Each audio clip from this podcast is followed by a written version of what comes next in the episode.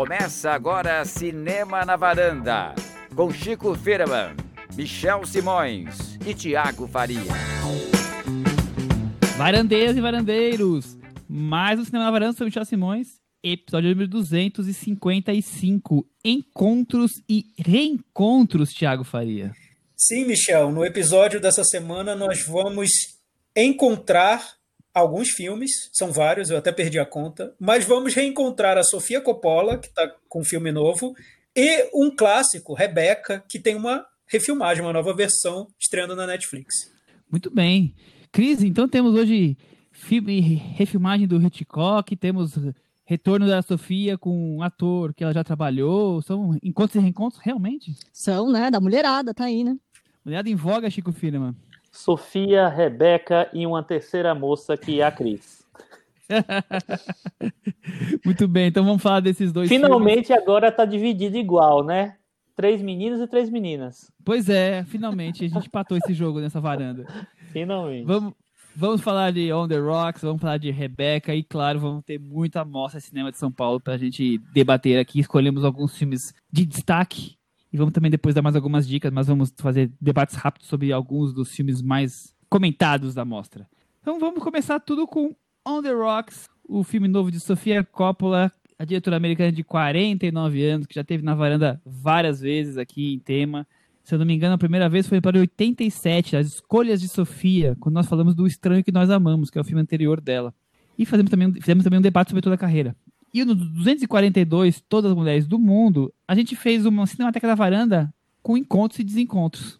Que é um filme que guarda semelhanças de alguma forma com o filme de hoje. Então esse é o sétimo filme dela, e acho que até por todos, todos esses históricos que eu falei, acho que não precisamos ficar resgatando quem é Sofia, vocês vão lá, ouçam nossos podcasts antigos e descubram quais as nossas opiniões sobre os filmes dela.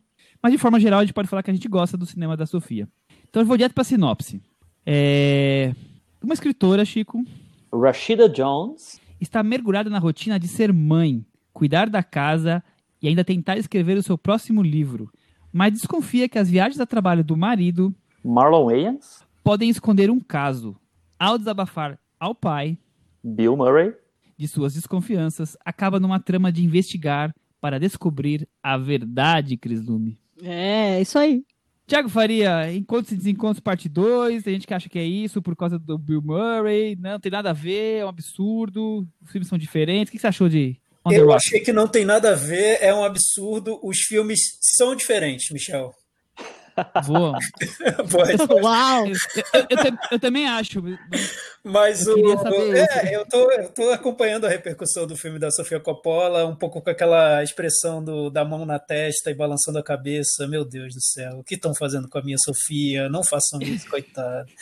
Enfim, tá, tá triste essa repercussão, né? Porque aí é aquela coisa, vão atacar a mulher de tudo que é jeito, dizer que ela foi preguiçosa, que fez um filme que não tem nada lá, enfim eu já vou sair do, do, de ponto de partida dizendo que eu gostei do filme. Eu acho que é um bom filme da Sofia. Ela arriscou de maneiras que eu não imaginava, de, de, certa, de certa forma um pouco frustrante, porque a gente sempre espera algo de alguns diretores e da Sofia. Eu descobri com esse filme que eu esperava outras coisas dela. Então é mais culpa minha que dela, mas enfim, um pouquinho frustrante para mim nesse ponto, mas por outro, por outro viés, eu acho que ela tentou é, ideias diferentes, intenções diferentes, um formato que para ela é novo e que trouxe um resultado muito diferente. Eu acho que é um filme que parece que ela está dialogando com pessoas que criticavam o cinema que ela fazia até aqui. E o filme é um, me parece uma reação a isso. Mas em que isso. sentido você vê isso? Ah. Essa, você essa já reação? quer começar a conversa, Chico? Já vai. Ah, vai você, você joga uma bomba. Eu joguei, eu joguei. Eu fui, eu fui, eu fui Chico Firemaniando. Eu joguei um suspense para continuar depois. Tá bom, Mas então depois a gente continua. Não, eu, não, eu, não. Enfim, eu, vou, eu vou falar, então, resumindo. Eu acho que muito, muito, em muitos casos o cinema da Sofia é visto por muitas pessoas, principalmente filmes como Somewhere, Maria Antonieta, como um cinema que tem muito penduricalho e pouco sentido, pouca verdade. Eu discordo de tudo isso, porque eu gosto muito dos filmes. Mas e eu sinto que nesse filme novo ela quis se livrar de tudo que poderia ser distração e centrar no principal, que seria a relação dos personagens, e de uma maneira muito direta, muito sincera, e é aquilo que está lá. Não tem, não tem distração, não tem frufru, não tem penduricalho, é aquilo que está sendo visto. E, e para quem criticava o cinema dela, essa é uma resposta até curiosa. Não sei se esperavam dela isso. Não tem melancolia poética, né? Sim, tem é nada. verdade. Tem, tem Phoenix ali quase pedindo para sair. Ele entra e sai. antes, de, antes de saber a opinião do Chico, Cris, por que, que chama On the Rocks? O Thiago estava falando aqui dessa relação com encontros e desencontros. Eu acho que as pessoas traçam esse paralelo muito por causa da presença do Bill Murray, o reencontro da Sofia Coppola com o Bill Murray. Eu identifico outros traços semelhantes, não no resultado, mas assim, de por que, que existe tanto esse paralelo tanto esse filme quanto o outro, eu acho que trazem essa coisa de ter um título que tem mais coisas ali, né? O Encontro e Desencontros, no original, se chama Lost in Translation, Perdido na Tradução. É mais que uma mera tradução de, do japonês, que é onde, no Japão, né, onde se passa o filme, pro, pro inglês. É uma coisa de você não estar tá conseguindo traduzir seus sentimentos. E, e isso é, assim, só para ficar no raso. O On The Rocks também tem uma, uma brincadeira aí, né? Porque na gíria do inglês, o On The Rocks tem muito a ver com quando seu relacionamento não tá bem, né? Ah, a gente tá on the rocks significa meio que nosso relacionamento tá mal, nosso relacionamento tá no gelo, vamos dizer, traçar um paralelo aqui com o que a gente fala tá, no português. Tá mergulhado no gelo, Tá né? on the rocks. Mas isso também quer dizer, On the Rocks tem a ver com bebida, né? Boa parte do filme se passa em bares chiquérrimos de, de Nova York, e então também tem essa brincadeira com On the Rocks. Eu acho que tem outro paralelo entre os dois filmes, que é o tom autobiográfico. A própria Sofia fala que uma das inspirações dela foi é, lembrar de conversas que ela tinha com o pai dela, o Francis Ford Coppola, apenas, falando sobre os relacionamentos dela. Ai, pai, tô saindo com um cara, não sei se ele tá afim e tal. Isso não agora, né? Que ela já tá casada com o vocalista do Phoenix, o Thomas Mars. Segundo ela, isso quando ela tinha vinte e poucos anos. E ela fala o quanto é excêntrico você pedir conse conselhos para uma pessoa que, tipo, é um super executivo do cinema, que tem, que tem um relacionamento com mulheres muito diferente dos meros mortais. Então, foi um pouco disso que ela quis resgatar. E o que eu acho interessante é que a atriz que ela escolhe é a Rashida Jones, que também tem um pai estupidamente famoso, que é o Quincy Jones, um dos maiores produtores da música mundial, produziu os maiores discos do Michael Jackson, que provavelmente também tinha essa, essa, tinha essa vivência de, né, bom vivan, de meio... Bons ambientes. De bons ambientes, vamos dizer, que é o que ela retrata ao longo do filme. E outra coisa que eu percebo ainda nesse, nessa coisa do tom autobiográfico é que, assim, a, a vidinha de, da personagem da Rashida Jones me parece muito a vidinha da Sofia Coppola, que também tem Eu também achei. filhos, é, crianças. Se você der um Google, Sofia Coppola Kids, são cenas do filme embaralhadas Sofia com Coppola Kids é muito bom. É, é ela com o Thomas Mars andando pelas ruas com aquele carrinho, com aquelas roupas meio descoladas, indie, hipster. Então, acho que por isso que as pessoas trazem assim, ah, será que é um novo Encontros e Desencontros? Porque, mais uma vez, eu acho que ela vai apostar no, em algum no autobiográfico, mas aqui um pouco diferente do que no, no, no Lost in Translation, em outros aspectos da vidinha de Sofia. Eu Eu achei falar perfeito. Eu achei perfeito, Cris, o que você falou. Até subiu no É. meu conceito o filme agora, foi. É, notinha. também. É, O meu também, acabou de subir no conceito. o- do- Eu ia só- pro só Beto dois Varanda já. É, vou- já vou para a varanda. Já tá na minha varanda. Só, só dois pontos aqui, é, Cris, para acrescentar ao seu resumo perfeito sobre o filme.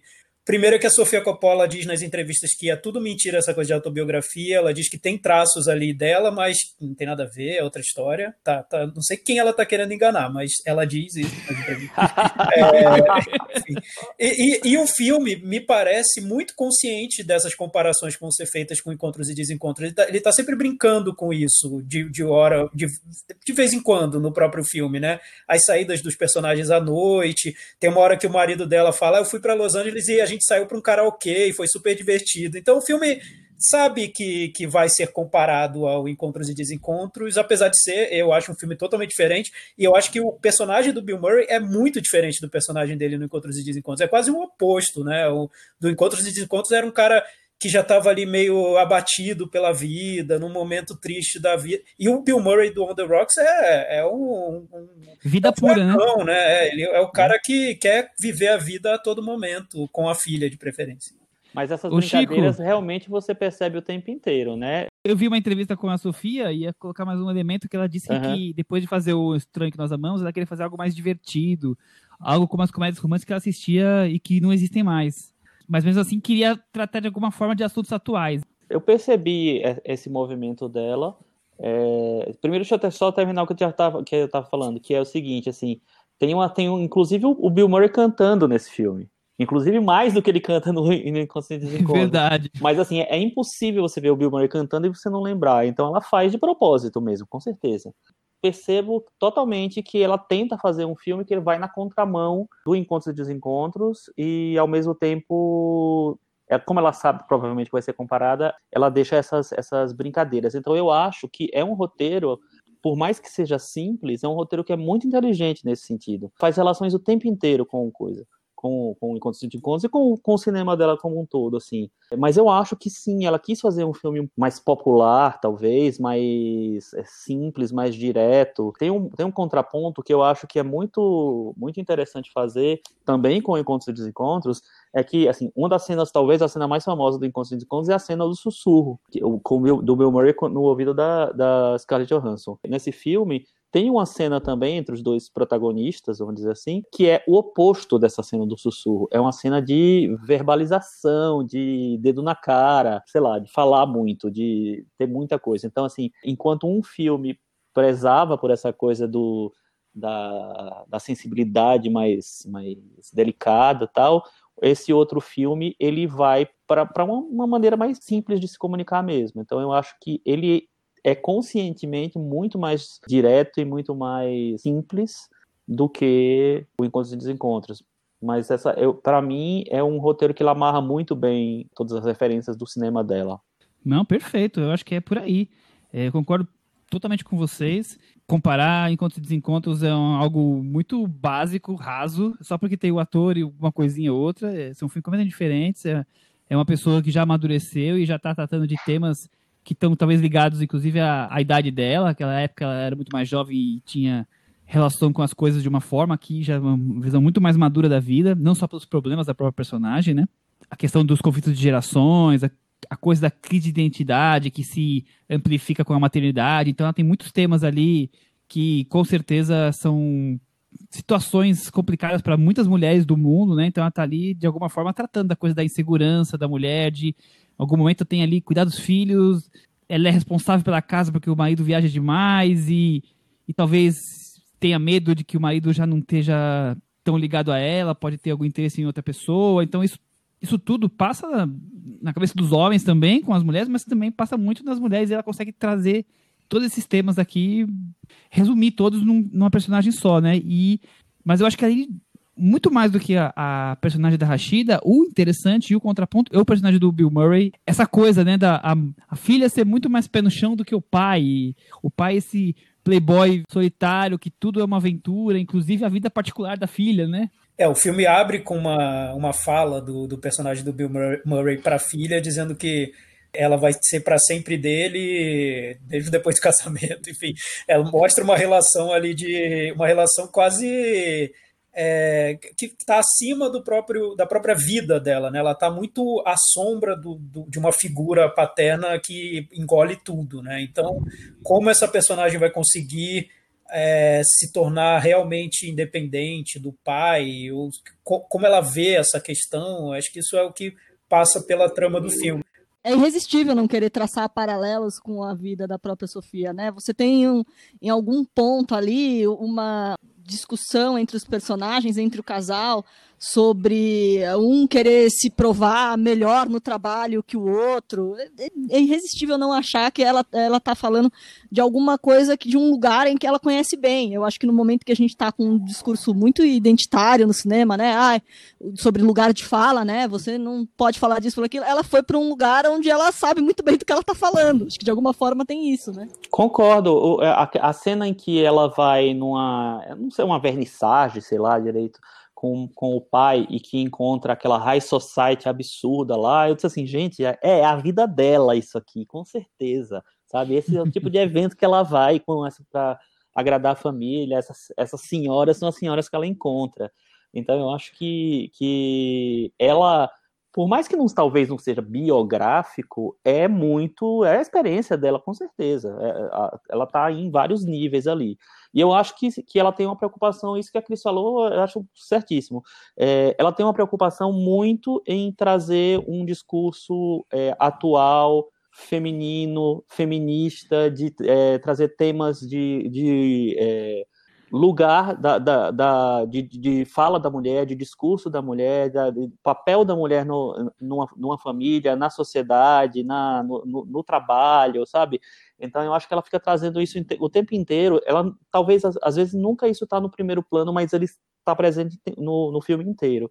Não, e tem mais uma coisa, né, que é bem importante nesse filme, porque principalmente no Estranho que Amamos, o discurso que, que a, do qual a Sofia foi alvo é, ah, a Sofia, só, para ela só existe brancas. Então agora existe as branquelas. Ela trouxe o Marlon Waynes pro filme, que já é uma forma de dar uma resposta também para isso. Ah, eu, é, tenho, eu, tenho, que dizer isso. Eu não, eu, ela define, eu li numa entrevista que a Sofia Coppola ela define esse filme como comfort cinema, né? Um cinema que para você se sentir aconchegado. Ela até falou que não tem problema com essa história de lançamento em streaming desse filme, porque é um filme para ver lá as cobertas, na cama e tudo, enfim. E eu acho que a seleção de elenco é tão boa. Eu, eu não sabia que eu gostava tanto do Marlon Wayans quanto nesse filme, porque me parece um ator que traz essa sensação de alguém que você já conhece, você já viu em outros filmes, que que está ali num, num papel que também é um papel que você sabe que não vai não vai te trazer surpresas tão desagradáveis. E a própria Rashida Jones eu acho ótima, não tanto uma ótima atriz, mas acho que ela tem um carisma que para mim já me conquista de, de, de, cara, assim, não, não precisa passar tanto tempo no filme. Então a seleção de, de elenco eu achei ótima. E o Bill Murray, nossa, Bill Murray, né? E ele tá, eu acho que nesse filme ele tá em estado de graça mesmo. Ele é, a Sofia Coppola deu espaço para ele brilhar e ele aproveita esse espaço. Personagem feito milimetricamente, né, Chico? É para Oscar. Ele, é, olha, eu vou dizer uma coisa para vocês. O, o favorito pro Oscar de ator coadjuvante é porque ele está sendo considerado coadjuvante na temporada. É, ah, e é, né? É. O, é, era, o, era o Chadwick Boseman pelo filme da Netflix, né? Do o último filme que ele fez, tal. Só que agora saiu a notícia de que a Netflix realmente ela vai vender o Chadwick Boseman como protagonista do filme. Isso abre espaço para o Bill Murray virar favorito, inclusive, para o Oscar de ator coadjuvante, porque até agora, a esse momento, aí está muito cedo ainda, mas é, até agora não tem nenhum outro ator que tenha esse buchicho em torno dele, não. Eu acho uma interpretação maravilhosa, assim, maravilhosa mesmo, assim, impressionante, várias cenas incríveis, várias cenas. É, eu concordo com o que o Thiago falou lá atrás, de que é um personagem muito diferente do, do personagem do Encontros e Desencontros, apesar de que o humor do Bill Murray é aquele humor, né? Então, ah, é. é. meio nonsense. Só tem aquele. É meio, é, e ele, eu acho ele sensacional, sensacional. Aquele diálogo lá com ela no restaurante, que vem a garçonete, sabe? Putz, é incrível. Você vê que você vê que ele é o. É, eu acho que é a primeira vez que fica claro que ele é o o Dom Juan, o cara que quer seduzir todas as mulheres e tal, e ao mesmo tempo ele é o Bill Murray, né, com aquela cara do Bill Murray. Então, putz, eu acho ele eleva totalmente o filme. E, eu concordo com o Thiago também. Rashida Jones, eu acho ela muito bem, super bem mesmo no filme, e acho o Marlon Wayans muito surpreendente, muito bem, assim, fazendo um papel dramático. Ele tá numa fase meio dramática, ele vai fazer agora o filme da Aretha Franklin, que ele também faz papel dramático. Então, é, eu acho uma virada muito legal, assim, ele, ele querer se firmar é, de um outro lado. Foi, foi realmente um elenco muito bem selecionado. E, eu acho muito curiosa como ela desenvolve muito essa visão desse homem antiquado, né? O jeito de ver o mundo, né? O jeito de ver a posição das mulheres, essa coisa do Dom Juan, essa coisa que tá devia estar totalmente ultrapassada, né? E, e ela consegue, vou dizer que traz charme, mas ao mesmo tempo mostra o incômodo de quanto é errado isso. Eu acho muito legal como ela consegue dosar essas duas coisas. Mas de um jeito afetuoso, eu acho, ela está vendo. É, isso. Até porque é muito. Ela vai dizer que não, claro, mas é muito pai dela, eu acho. É total, né? pai dela. Totalmente. Qualquer documentário sobre o Francis Ford Coppola, ele era assim, é, é assim, deve ser assim. Enfim, o cara que chama o termo que usa bigger than, than life, né? O cara que, que ocupa os espaços, né? Então, eu imagino que a inspiração tenha sido direta ali. Só uma, uma questão para vocês que é, que, tá, que é sempre polêmico quando se fala em Sofia Coppola, e nesse caso voltou a discussão. Incomoda para vocês o universo dela ser sempre o universo dos chiques e famosos, revista Caras? O que isso incomoda? Eu, não, eu não acho que todo mundo tem que ir obrigado a falar de todos os temas, de todos, de todos os aspectos. Cada um tem que ah, falar do jeito que tem vontade, ou conhece, ou, ou imaginou aquela história. Eu não tenho problema nenhum com isso. Tem problema com outras coisas que eu posso falar daqui a pouco, mas eu primeiro a pessoa responder. acho que o problema é só ela querer dizer que não é bem isso, que não tem nada a ver com a vida dela. Não dá, né? Isso me remete a uma, uma outra coisa. O filme me lembra demais o cinema Woody Allen dos últimos 20 anos é, em, no miolo, assim. Principalmente na, quando, é, quando, quando não tá tão Bill Murray nas, nas cenas. E aí eu acho meio comum demais. Eu acho que talvez o, os temas, alguns desses temas que a gente falou aqui, que são legais de estarem colocados, mas talvez sejam de maneira um pouco simples. Aí que eu acho que a Sofia dá uma emperrada. Eu discordo de você disso, porque eu acho que o, o, Woody Allen tem uma tendência a intelectualizar muito os, os é, os diálogos, as discussões, e eu acho que as discussões desse filme são muito simples. Elas podem até ser mais profundas em algum momento, mas elas são simples. Meu marido tá me traindo, o que é que eu vou fazer? Será que é isso mesmo? Sabe? É, tô desconfiando, é, investigo ou não investigo, não sei, sabe? É, não consigo, tô, tô, com a crise para escrever. Eu não sei se é. Eu acho que as, as discussões são, são mais simples, assim. E é, qual era aquela outra pergunta lá que, que o, o Thiago é, fez? universo chique da Sofia Coppola. Ah, tá. Então, de jeito nenhum. Sabe por quê? Porque, assim, para mim era muito pior ela, ela tentar fazer um, fi um filme sobre, tipo, The Florida Project e Nossa. não ter nenhum domínio sobre aquele universo, entendeu? Não ter perfeito, nenhuma intimidade com aquilo. É, porque, assim, por exemplo, voando totalmente, assim, eu vi um filme agora na mostra chamado Nossa Senhora do Nilo. É um filme sobre uma história de Ruanda, baseado num livro, uma mulher é, que escreveu sobre Ruanda, a história dela, tal, não sei lá, que quem dirigiu foi um afegão que resolveu contar essa história e o filme é, é, é, bancado pela França e pela Bélgica, ou seja, não tem nada a ver, é, um, é um, uma coisa totalmente posteriorizada. Então, para mim, é muito mais complicado quando você não tem intimidade com o universo do que quando você tem. E eu não acho que ela faz filmes iguais. Eu acho que, os, por mais que ela, que ela tenha esse universo, eu acho que dentro desse universo ela faz filmes muito diferentes entre si. Maria Antonieta, é, o, o Bling Ring, sabe? São todos filmes diferentes. Então eu acho que ela tenta é, encontrar a linguagem dela dentro do que ela, do que ela domina. É, é, é, é o mundo como ela conhece, né? Eu acho que. Eu, eu entendo essa birra que muita gente tem, porque é uma birra, na verdade, com quem tem dinheiro, com quem é rico, com quem vive esse, com quem tem esse estilo de vida, enfim, não tanto só com a Sofia. Mas sempre me parece que cobrar da Sofia um outro tipo de filme, uma espécie de censura, como se pedissem para que ela não filmasse. Porque o que a Sofia Coppola vai filmar, né? É, é, o mundo como ela conhece. E eu acho que ela mostra muito bem. O, eu lembro sempre do Somewhere, que ela mostra esse tédio do, do rico, né? que eu imagino que para quem para quem está lá morrendo de fome e vai ver esses filmes apenas na TV pode ser até ofensivo um rico morrendo de tédio dentro de um hotel super chique com tapetes lindíssimos mas é autêntico né é, é você entende que Já de onde é do tapete vem. É, enfim, é que eu lembro sempre daquele hotel meio velho do filme, né? Que é um hotel super famoso. É autêntico de onde vem aquilo. E, e eu acho que ela tem todo o direito de, de fazer filmes sobre o mundo como ela vê, como é o mundo dela, que ela vive. É. Cris, passa longe do Ted esse filme, né? Ah, com certeza. O Bill Murray não deixa cair no Ted. Totalmente, né? Impressionante o negócio. Falando sobre o Woody Allen, que o, que o Chico comentou e o Michel também, eu, eu acho que talvez a semelhança que encontraram com. E eu li em vários lugares essa comparação com o Allen, tenha mais a ver com a trama do filme, porque ela vai por um, por um gênero de screwball comedy, né? Que é aquela comédia com, com, reviravoltas e com um lado mais quase mirabolante, perto do inverossímil, e misturando com uma trama de investigação. Isso geralmente a gente vê em comédias do Woody Allen. É um, é um estilo que o Woody Allen gosta de colocar no, nas comédias dele. Talvez por isso tenham comparado tanto. Eu, eu também não consigo ver tão, tanto o Woody Allen no filme. Eu, ah, vejo, eu, eu vejo, eu vejo bastante. Eu vejo uma tentativa de limpar, não é limpar, é de esvaziar o estilo dela, né? Tirar tudo que poderia ser uma distração. Isso que para mim é mais chocante. Eu, eu nunca vi um filme da Sofia Coppola tão direto quanto esse. Não lembro. E mas eu esvaziar o estilo é muito forte essa expressão, Thiago. Eu entendi o que você quis mas... falar, mas esvaziar parece assim que ela tá anulando. Eu acho que ela quis fazer um filme mais simples, mais caseiro, mais. Mas você sabe... consegue ver todo, todo esse. A gente falou de encontros e desencontros agora, né? Há, pouco, há uhum. poucos meses e tudo.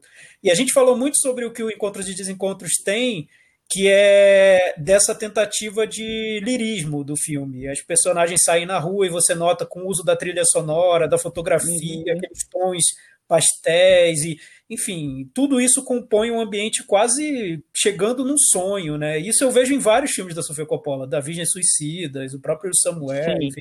E nesse eu não vejo. Acabou. Não tá. Eu não encontro isso em nenhum lugar do filme. Nem nos momentos em que isso poderia ter aparecido nos momentos em que ela sai com o pai na noite da cidade. Eu não, não vi isso no filme. E eu acho que é proposital mesmo. Acho que ela tenta ir fazer outra coisa. Assim, eu não vou fazer isso, eu vou fazer outra coisa. E é, e é muito desafiador para ela, eu acho, porque eu nunca vi isso no cinema dela. Acho que pode parecer simples para quem não conhece o cinema da Sofia Coppola, mas para quem acompanha, eu acho que é o contrário. Acho que é um desafio para ela. E pode ser, pode ser que ela tenha quebrado a cara mesmo. Pode ser um filme que vá ser esquecido e tal, mas eu acho que ela quis tentar alguma coisa bem diferente. Com o Bill Murray não vai ser esquecido nunca, meu filho. nunca, você acha? E, ainda mais se for pro Oscar, né? Ah, é. E, o, o, filme também tá meio cotado para o Oscar, porque, assim, como é, tá sem vários medalhões, né? Então, tanto ele quanto o Minari estão na listinha da Variety lá, de top 10. Que esse filme não tem, que os outros têm, só simplificando bem, eu não vejo esse filme concorrendo seriamente a prêmios num festival de Cannes, por exemplo. Ah, Nem no Festival não, de Veneza. E todos os outros filmes dela concorreriam. Mas eu acho que, que é uma coisa proposital. Ela quis fazer um filme mais carinhoso, mais afetuoso, mais, mais menor, assim, sabe? Eu acho que é um projeto mais. É, é proposta. É, eu acho que é um é projeto mais, mais simplicidade mesmo, assim. Sei lá, assistindo ao filme, eu, eu, eu também percebi isso, assim, poxa, tinha várias coisas aqui que, aqui eu, eu senti falta, porque eu gosto do cinema dela. Eu senti falta de várias, vários movimentos ali que eu imaginei que ela poderia seguir e ela não segue. Mas, ao mesmo tempo, eu acho interessante ela procurar novos caminhos e desafiar a não seguir a fórmula que é, é uma fórmula, talvez, já dela, né? É, então... sim, isso, isso que eu acho surpreendente no filme. Para mim foi surpreendente. Eu concordo com tudo isso, concordo muito com o que o Thiago falou, é, é, da, da, coisa de, de de ser mais direto, mas eu ainda assim, mesmo tudo isso, mesmo com essa coisa do Woody Allen que eu vejo, ainda consigo ver o filme da Sofia ali. É isso, isso é bom.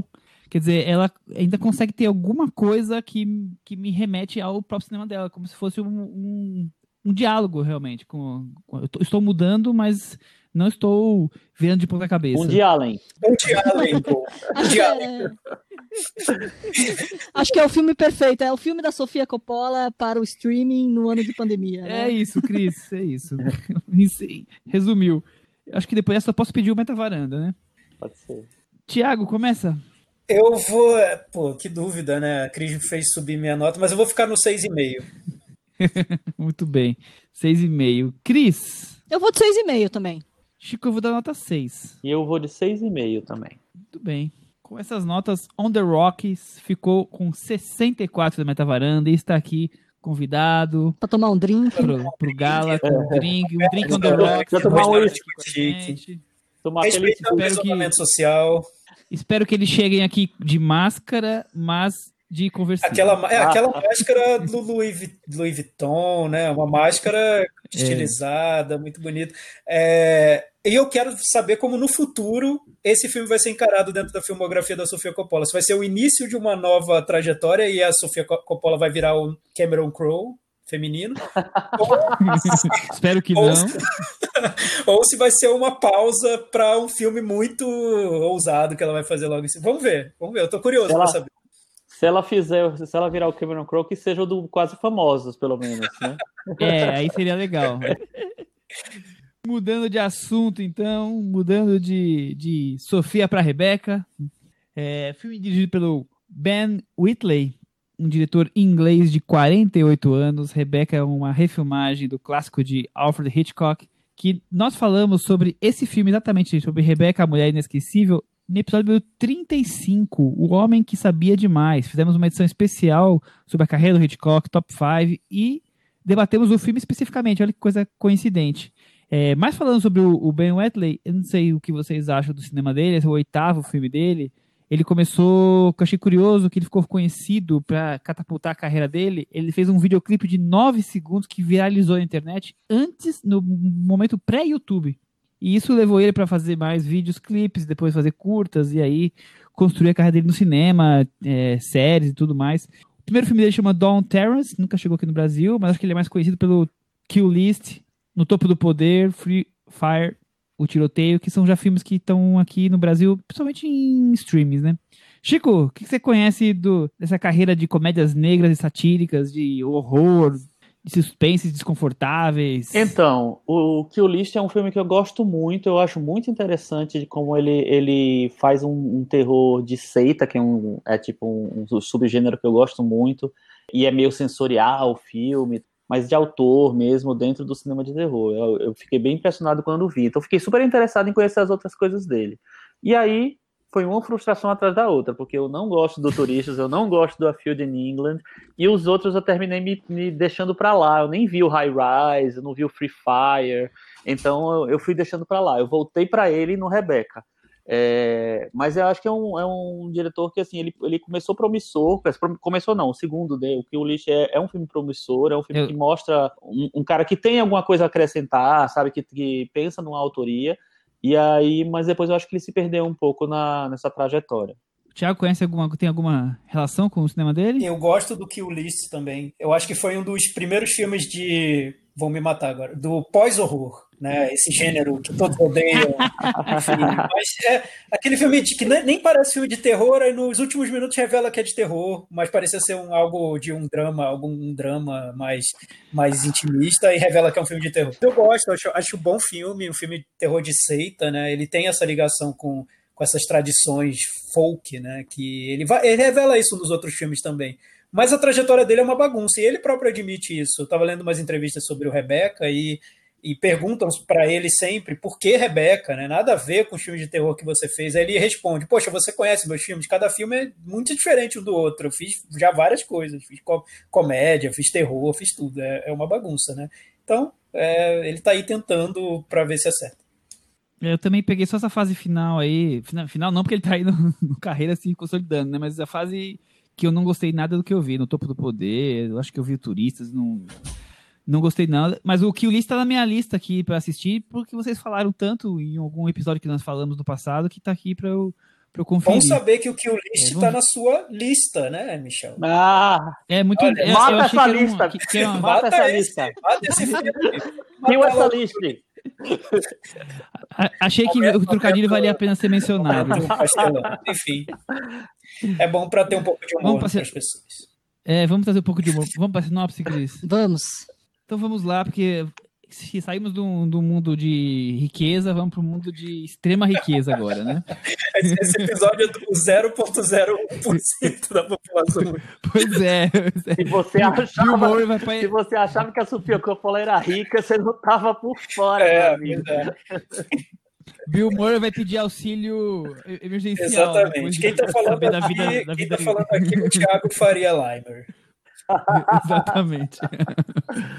Vamos para a sinopse. Uma jovem dama de companhia Lily James se apaixona por um rico viúvo Army Hammer, mas passa a viver às sombras de Rebecca, a esposa que encantava a todos, mas morreu misteriosamente, Cris Lume. Essa é uma versão, como eu li num, num jornal, numa resenha, feita para a era do Instagram, né? Cheia de cores, alta definição, né? Cenários maravilhosos. A casa agora é um escândalo, né? Você tem uma casa como um dos personagens principais Manderley, do filme, né? É, é um lugar, parece Downtown Abbey. Chico, é um romance solar logo no início do filme? é literalmente solar, né? Porque a fotografia ela é praticamente laranja. Então.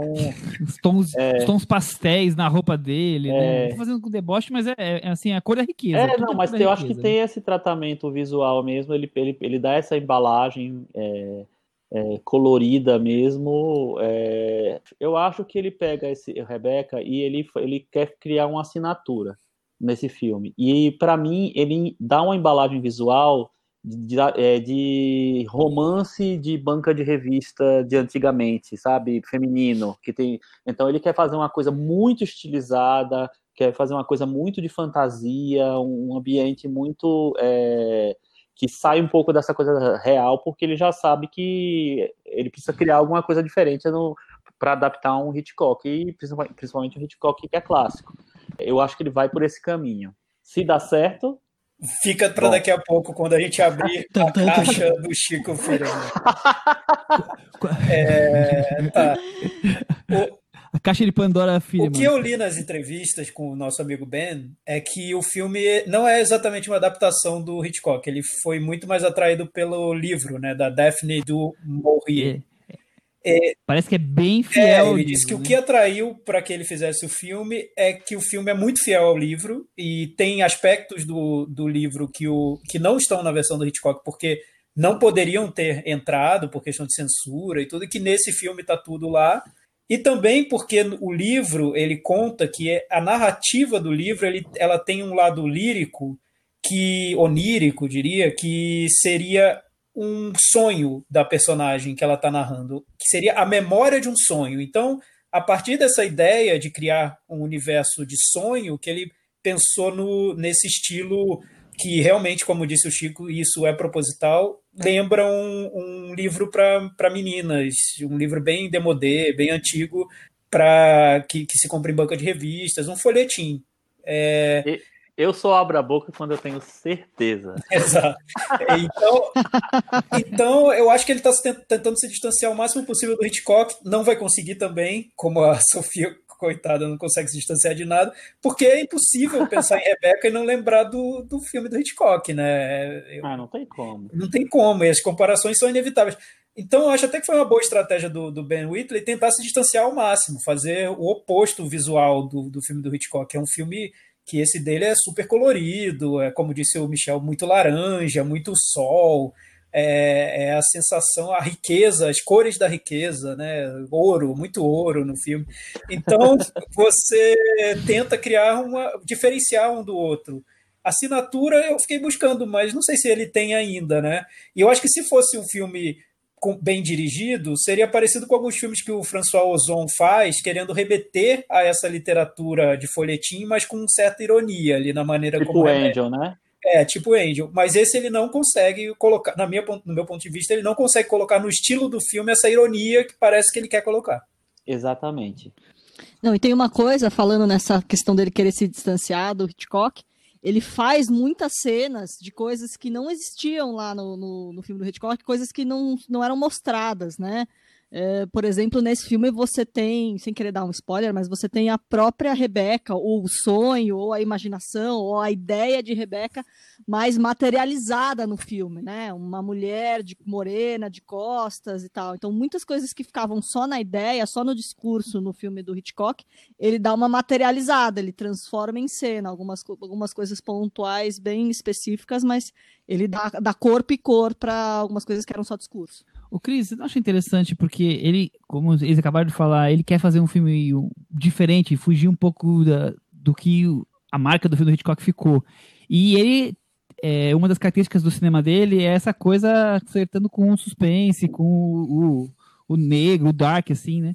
É, e aí ele vem para fazer um filme onde que o, o, o, tema quase que central é uma coisa de uma presença quase fantasmagórica de uma atriz, de uma não, de uma personagem, e ele foge para essa coisa solar, iluminada, luzes, cores, mesmo até essa figura se torna muito mais é, forte na, na, própria governanta até do que, da, do que na, na Rebeca. Assim. Você não acha que é alguma coisa que ele vai de, totalmente desencontro ao que talvez o contrataram para isso?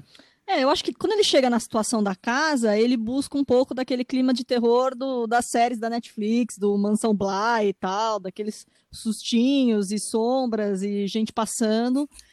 De filme de, de terror da Netflix. A própria sensação, imagem de presença, a presença de Rebeca tem um pouco essa pegada, né? Então, acho que ó, poderia funcionar uma, essa ideia de contrapor dois momentos, né? Acho que foi uma tentativa. É porque ele, ele acaba se tornando um filme completamente diferente, né? Ele tem a mesma história, a mesma história, assim, parte da mesma história, né? Depois é, muda até por conta que ele fala que é mais. Eu não li com esse livro, mas que ele é mais fiel ao livro. É, mas acho que ele, ele completamente tenta se diferenciar realmente do, do Hitchcock, até para talvez escapar um pouco dessa cobrança, né? De não ficarem comparando frame a frame e, e você querer se comparar. Ao Michel, Hitchcock. você acha, e nisso você, ele, ele entrega você outra acha coisa. ruim ele querer fazer diferente? Não, não acho ruim você querer fazer diferente. Não tem problema nenhum. Eu, Só eu talvez faça não, não direito. gosto de como ficou. É, exatamente, eu não gosto de como ficou. Não, é que eu, é que eu acho que. fazer não, foi- diferente, foi uma pergunta que, eu, que eu, eu não sei, é que eu acho que talvez eu ficaria ainda mais decepcionado, sei lá, se ele quisesse fazer um frame a frame do Hitchcock, entendeu? Tipo, Tipo tipo, o Psicose o do Gus Van Sant fez com, com um psicólogo. Ele é o anti do Van Sant. É, eu acho, eu acho, eu acho um bom ponto de partida, assim, fazer algo diferente do que o Hitchcock Eu fez. Eu acho boa ideia. Bom ponto Eu, de não, partida. eu concordo. Eu- o, eu- eu o- também o acho. problema é o seguinte, assim, a partir do momento que você escolhe Rebeca pra refilmar, você se ferrou, meu filho. Você vai ser comparado. Então, assim, não adianta. Perdeu, Qualquer perdeu. filme. É, tipo, ó, imagina, o, o, o Gus Van Sant re- refilma Psicose com o pretexto, vou fazer frame a frame igual, só colorido, porque assim é obra-prima. Então não faça, pra que você vai fazer igual? Não faça. Aí o outro lá, é, não, nem, nem sei quem é o diretor, fez um- um- uma versão do Disque para Matar nos anos 90, que é com Michael Douglas. Pra que você vai fazer uma versão desse filme, mano? O Hitchcock já fez, ele acabou, ponto, sabe? Acabou o livro pra você, pro mundo. Não tem mais, assim, não tem Rebeca, não tem a, a, a Daphne du Maurier, ela, ela escreveu também Os Pássaros, né? E ela escreveu também O Inverno de Sangue em Veneza. É, é, é um, ela, ela é bem eclética, né? Assim, mas, poxa, a partir do momento que o Hitchcock faz o- o- um filme, falo, procura outro para refilmar, não vai fazer o, o Hitchcock de novo.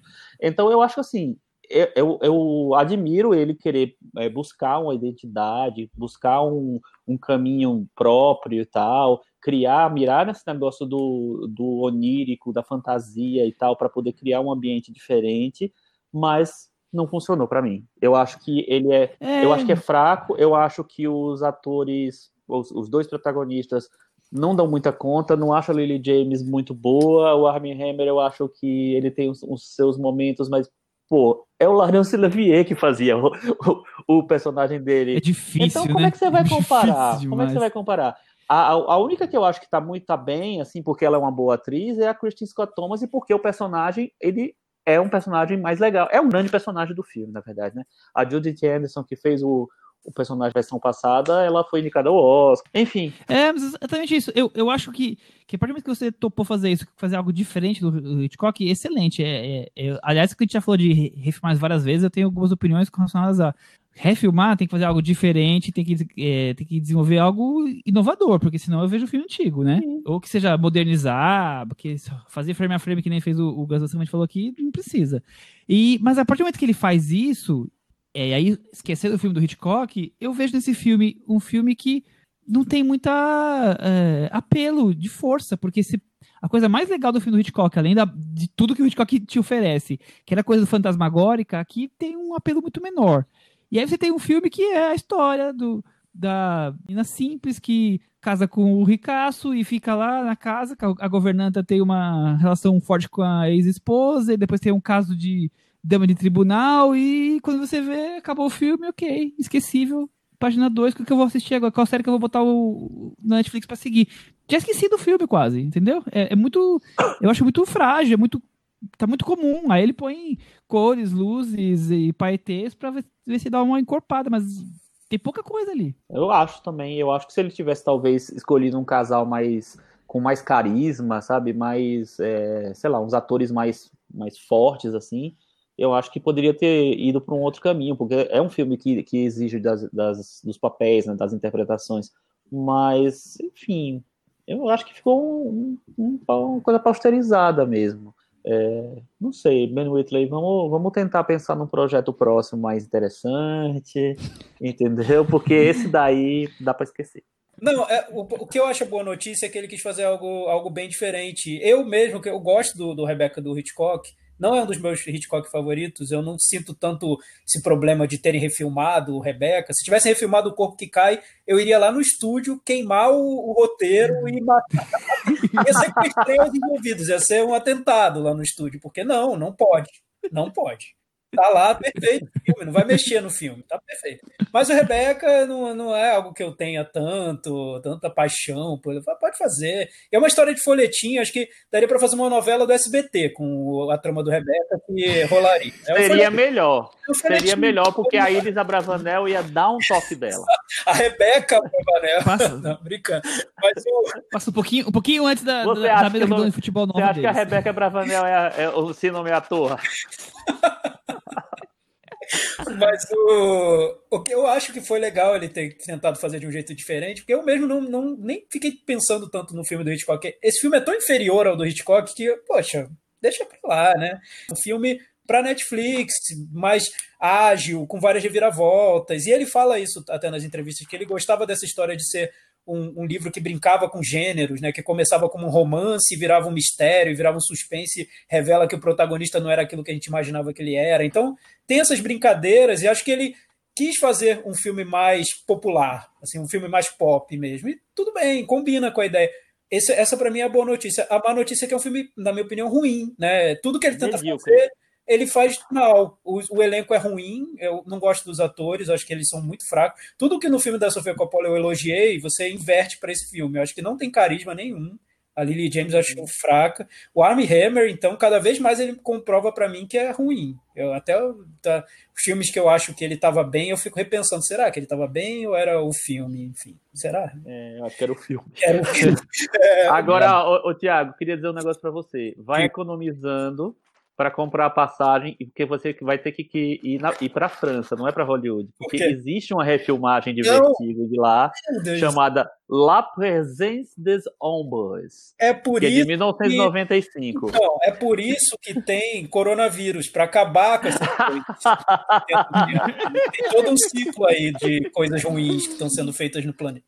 Enfim, é, mas Dito isso, eu acho que é um filme que tem esse propósito de ser muito rasteiro mesmo, de ser divertido, extravagante e talvez até esquecível, mas que, pô, daria para ter sido muito melhor, né? Quando a gente vê filmes do.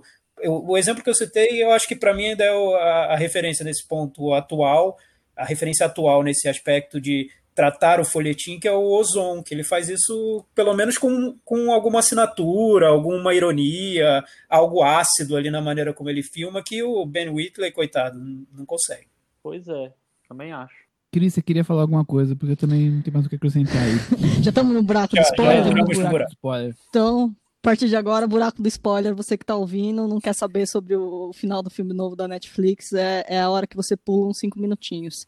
O Thiago falou aqui no começo do, da nossa resenha sobre Rebeca que algumas coisas tiveram que ser mudadas do livro para o filme que o Hitchcock fez. E acho que um dos pontos principais é que no filme do Hitchcock, por causa de medo de censura na época, ele altera o motivo da, da morte da Rebeca. A Re... um tal de código Heinz. É. Isso, que, não, que não, ia permitir algumas coisas. Então, no livro, é, no livro o, o marido, né, o da Rebeca é quem dá um tiro nela. No filme do Hitchcock, ela tem uma morte meio absurda. Ela cai, bate a cabeça e morre. E ele, na verdade, tenta esconder o corpo para não ser incriminado, numa defesa. Então você tem no filme do Hitchcock um cara, abre aspas, quase inocente, né? Provavelmente ele ia ser imputado a esse crime, então ele tem que se defender. É, só, só abrindo um negócio aí, Cris. É, esse é o primeiro filme que o Hitchcock faz em Hollywood depois de, da Inglaterra e é um filme que ele não tinha é, o, o, domínio que ele teve na vida dele porque ele era totalmente preso ao David O. Selznick, que era o dono do estúdio. Então é um filme totalmente feito sobre a batuta do Selznick. Dos padrões, é... né? Esse filme de agora, da Netflix, tenta resgatar o enredo do livro. O marido, o personagem do Armie Hammer, de fato atira na Rebeca e coloca o corpo dela no, no barco e se livra do corpo. Ou seja, a personagem da, da esposa, da Lily James, compactua com o feminicídio de boa, ah, ela louca, merecia morrer mesmo. Para quem tá ouvindo o podcast Praia dos Ossos, que fala do assassinato da Angela Diniz, difícil não fazer um paralelo com isso, com o assassinato dela. Ah, ela era louca, tinha que morrer mesmo. Então aí fica a pergunta: é essa a história que a gente quer ver em 2020? É, e, e engraçado é que o diretor falando, ele disse que isso que o atraiu a fazer essa versão nova. Que ele falou: agora eu posso contar a história do jeito que ela era, e o público é, está pronto para isso hoje. Eu, eu, senti até um tom de crítica nas, nas entrevistas dele ao sim, filme do Hitchcock sim, por conta sim. disso. Como assim? É, o desfecho que o Hitchcock tá é meio absurdo mesmo, assim, mas sei lá, ele encontra lá uma forma de contar a história. Esse desfecho, eu, entendeu? É a gente justificar o feminicídio porque ela era louca. Dialoga muito mal com os dias de é, hoje, é, né? Ele... Eu acho que ele quis dar esse tom, vou, seguir, vou conseguir seguir é, o livro, não vai e, ter... E também vou fazer um negócio diferente. No estúdio. Não, e o que ele disse é que ele queria mostrar um protagonista que vai se revelar outra coisa, mas mesmo assim a gente não vai conseguir deixar de gostar dele se tiver, eu acrescentaria com se tivesse um bom ator interpretando. não é? Se a gente tivesse gostado não, dele, tudo bem. A gente não ia deixar de gostar se a gente tivesse gostado. E, e, fora tudo isso, aquilo que eu falei, né, a questão que era tão forte da casa do, do, do fantasma da mulher, aqui você tem uma trama realmente rocambolesca, né? De folhetim mesmo, da Lily James lá invadindo a casa do, do médico. Uma coisa super ele tenta colocar a personagem. Ele tenta colocar a personagem da Lily James um pouco mais uh, participativa, um pouco mais ativa, mas ao mesmo tempo, na hora que ele vai querer encaixar esse desfecho, para mim, a coisa não, não plugou, assim, entendeu? No final, é uma mulher que vai compactuar com feminicídio. para mim é isso, ponto. Então sim, não fechou. É muito mais. Uh, o amor prevalece acima de tudo, né? Enquanto que no filme do Hitchcock foge para outro lado. É, é, não, não vamos ficar comparando, assim. É, a escolha dele hoje, comparada com o mundo de hoje, é. Polêmica, polêmica. É, não, discutível. Polêmica, polêmica, polêmica, né? É, é, assim, é original do livro. É, ele foi fiel ao livro. Enfim. Beleza. É, deve ser um filme subversivo, uma grande crítica ao livro. Enfim, vamos interpretar assim. A gente, tá querendo dizer que Hitchcock nos 40 é mais moderno do que Ben Wheatley hoje? Ah, sei lá, acho que não. Também Hitchcock teve que, que fazer uma coisa. É, acho que não. Acho que o Hitchcock também teve que fazer uma coisa rocambolesca. É, não é nada rocambolesco. Moderno, com certeza, ele era muito mais, porque o Hitchcock era um diretor de cinema de verdade, assim. Eu, eu, eu quis, dizer, eu, eu quis dizer nos temas. Não, é que eu acho que eu vou mais na pergunta, mais lá na raiz do que o Chico tava falando, assim. Por que queremos fazer esse projeto, né? Que, que mensagem que a gente vai passar no fim? É só de fazer essa atualização mesmo estética e tal, aí ok, porque assim, esse discurso final para mim não, eu acho que a ideia foi vamos fazer uma trama cheia de reviravolta. Eu acho que então, foi isso. Então, gente, mas o que eu falo é o seguinte, assim, é, o cara escolheu fazer Rebeca, assim, ou alguém mandou ele fazer, pagou para ele fazer Rebeca, não sei como foi que surgiu o projeto. Mas a questão é o seguinte: assim, se ele queria fazer uma, uma trama rocambolesca, uma trama de reviravoltas, uma trama à moda antiga, tem 1 milhão e 500 mil livros que ele pode adaptar. Ele escolheu fazer o filme do Hitchcock. Como eu falei antes, se ferrou. Tem uma maldição atrelada esse livro, né, Chico? Como você está contando aqui, querendo sugerir. Quem decide filmar se ferra no final. É, isso. é cancelado pela varanda. A gente cancelou. A Cris cancelou e a gente cancelou. É. Vocês já viram que ele, que ele despencou da varanda antes das notas. Né? Antes da gente dar as notas, eu queria falar de uma trama rocambolesca Opa. que envolveu o lançamento desse filme, né? Roda a vinheta, sessão fofoca na ah. varanda. A Lily James, pouco antes do lançamento do Rebecca na Netflix, foi flagrada na Itália aos beijos com o ator Dominic West, que é um ator de 50, 51 anos, casado, pai de quatro filhos, que mora num sítio no interior da Irlanda, e eles foram flagrados lá, assim, dando um beijo no pescoço, andando, andando de scooter, uma coisa toda, imagens todas meio estranhas. Conclusão, ela teve que voltar para a Inglaterra, eles voltaram, o, o Dominic West fez uma sessão de fotos com a esposa e escreveu um bilhete para a imprensa escrito que o casamento dele anda muito bem, só faltou ele assinar com é verdade esse bilhete. Foi assim, é, conclusão, ela cancelou todas as participações em programas de TV, Today Show, Graham Norton, que ela ia fazer para divulgar o Rebeca. Ela simplesmente cancelou por causa desse, abre aspas, escambalo. Ninguém sabe. Olha. Eles negaram, falaram que não tem nenhum envolvimento. Gente, conta mais é, que eu vou tem... pegar meu tricô ali na sala e já vou continuar ouvindo. Não, e aí tem. Depois vocês procurem as fotos na internet, tem uma versão que fala não, que, é, que a mulher do Dominic West aceitou que era mentira, porque uma empresária que é amiga dela estava lá junto na mesa. Então, que aquelas fotos teriam sido só um momento de, de carinho, de intimidade e tal. Enfim, uma trama rancambolesca que fez com que o Rebecca não fosse é, divulgado do meio tradicional e sim pelos sites de fofoca. Eu tô aguardando o making off então, porque vai ser muito mais interessante, viu? Ah, não, e pra, pra amarrar, ainda estão falando que agora o Dominic West está cotado para ser o Príncipe Charles no The Crown, depois ah, de toda tá. essa trama rocambolesca. Era pro Oscar de melhor ator coadjuvante. não, é melhor. Ah, tá, muito, tá muito confuso tudo isso hoje. Chico Firman, qual a sua nota do Metavaiana para Rebeca? Quatro. Nossa, Chico até que foi bonzinho. Achei que ia ser mais pesado. Eu vou dar nota 3. É. E você, eu Thiago? Eu vou dar. Eu acho que tem uma intenção. É, isso. Muito bem. Vou dar 4,5 porque eu acho que tem uma intenção também. Eu acho que é um diretor preso na Manderley, preso lá na mansão. Não estão deixando o diretor sair. Ele consegue. Tem uma cena lá do delírio da personagem que tem até uma imagem ali que ele faz, que é a personagem dá um grito e sai um estouro, um fogo de artifício na, na boca da personagem, numa fusão de imagens. Eu acho que ali o diretor tá querendo sair da mansão, mas não consegue. É, enfim, é um projeto encomendado. 4,5. Muito bem. 3,5. Cris deu 3,5. Com isso, Rebeca despencou da varanda. Não foi muito bem visto aqui pelos varandeiros. Com 38. Ben, aguardamos o próximo filme. Vamos falar de filme bom então agora, com certeza. Vamos falar de Momento Bela das à la carte, nosso parceiro. E todas as semanas temos aqui destacando um dos filmes do serviço de streaming focado em cinema alternativo, aquele cardápio de filmes clássicos, cults, alguns lançamentos recentes também. A assinatura custa R$ 9,90 e a gente está aqui toda semana trazendo um dos filmes para debate, para destacar para vocês assistirem um filme recomendado pela gente. O filme que a gente escolheu foi o filme O Ciúme, um filme de 2013, dirigido pelo Philippe Garrel. Está na ativa desde os anos 60, né? E fez grandes clássicos do extreme indie francês. E o Ciúme eu acho que é um filme interessante para começar a, a, a, ter mais contato com o Philippe Garrel, porque é um filme um pouquinho mais fácil. Dá para dizer que ele é fácil? Dá, dá sim, dá. pode falar. É. Então, é, é, um filme que é mais simples na, na, carreira dele, que geralmente tem filmes bem profundos e bem é, mais um pouco mais experimentais, com narrativas um pouco mais abertas também, assim. Eu estava vendo recentemente um, os primeiros filmes do, do Felipe Garrel, e é impressionante como ele era radical quando era jovenzinho, né? Ele fazia filmes uhum. que alguns nem tinham trilha sonora. Você via aquele. Eram filmes mudos sem, sem, sem trilha, sem nada. Então, aquela sensação de que você precisa realmente ter um esforço ali para entrar no filme. E do ponto de vista narrativo, totalmente fragmentados, experimentais. Ele foi mudando muito no, no decorrer da carreira dele.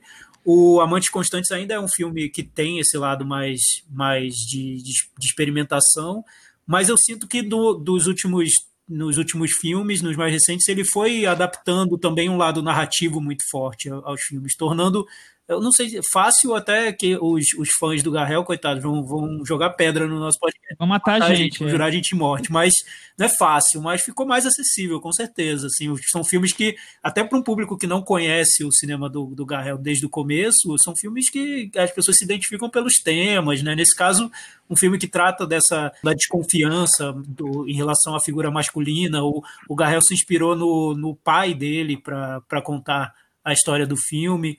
Então é quase um On The Rocks do Felipe Garrel. Vou, vou, vou me matar. Perdi minha carteirinha assim, né? Não, é, Thiago tá cancelado pela House. Não, enfim, é um bom filme realmente para começar a ver Felipe Garrel. Não, mas eu, eu, eu entendi as suas, as suas, comparações aí, acho que auxiliam quem não conheceu o sistema do Felipe Garrel. É, eu acho que ele, é um, ele realmente saiu do, do mais experimental para um cinema que ter uma coisa narrativa mais forte, mas sempre com muita classe, mas ao mesmo tempo filmes que são singelos, histórias de amor. E não é... deixam de ser profundos, né? Exatamente. Ah, e, e, gran, e grande desesperança. E grande cinema, né? A maneira como ele fotografa os filmes, enquadra, é tudo muito. É ainda muito impressionante, eu acho. Ele filma muito em branco e preto ainda hoje e, e focado realmente nessa relação dos personagens, na, na, coisa da fotografia, na coisa de, de trazer o sentimento para dentro da, da imagem, não só com as falas. Quer dizer, eu acho que é um, é um cinema muito forte. Ele trabalha com um tom de cumplicidade desse filme, camuflando as doses de ciúmes. Eu acho um, um belo filme, um, um, para mim, um dos melhores filmes que foi lançado naquele ano. É, realmente, mas é aquele filme que parece pequeno, né? No jeito que ele é feito, talvez o custo dele, mas de pequeno ele não tem nada. Ele é um, um grande filme e realmente merece ser visto. É, e, porque ainda não conhece o filme e, do Garrel. E é estrelado pelo Louis Garrel, que é um ator famoso, bastante famoso hoje em dia, e que é filho do, do Felipe Garrel, que já trabalha com o pai já faz um tempo, né? Que ele está fazendo os filmes do pai. Então tem mais um atrativo aí é, para conhecer esse filme também conhecer o Felipe Garrel. E se preparar para o que vem aí depois. Ou antes. Antes, principalmente. Muito bem. É, principalmente antes. Então acho que tá bem recomendado aí. Assistam O Ciúme lá no Bela La Carte, que vale a pena, super recomendado. Vamos pro nosso momento agora, o puxadinho da varanda. Vai ter uma blitz de mostra de cinema hoje, Cris, no puxadinho da varanda. Pois é. É. A gente separou aqui três filmes. Vamos começar primeiro com o filme de abertura da mostra, o Nova Ordem, do mexicano Michel Franco começar com, com o Chico Thiago que destruiu o filme. Vai, Thiago, com você.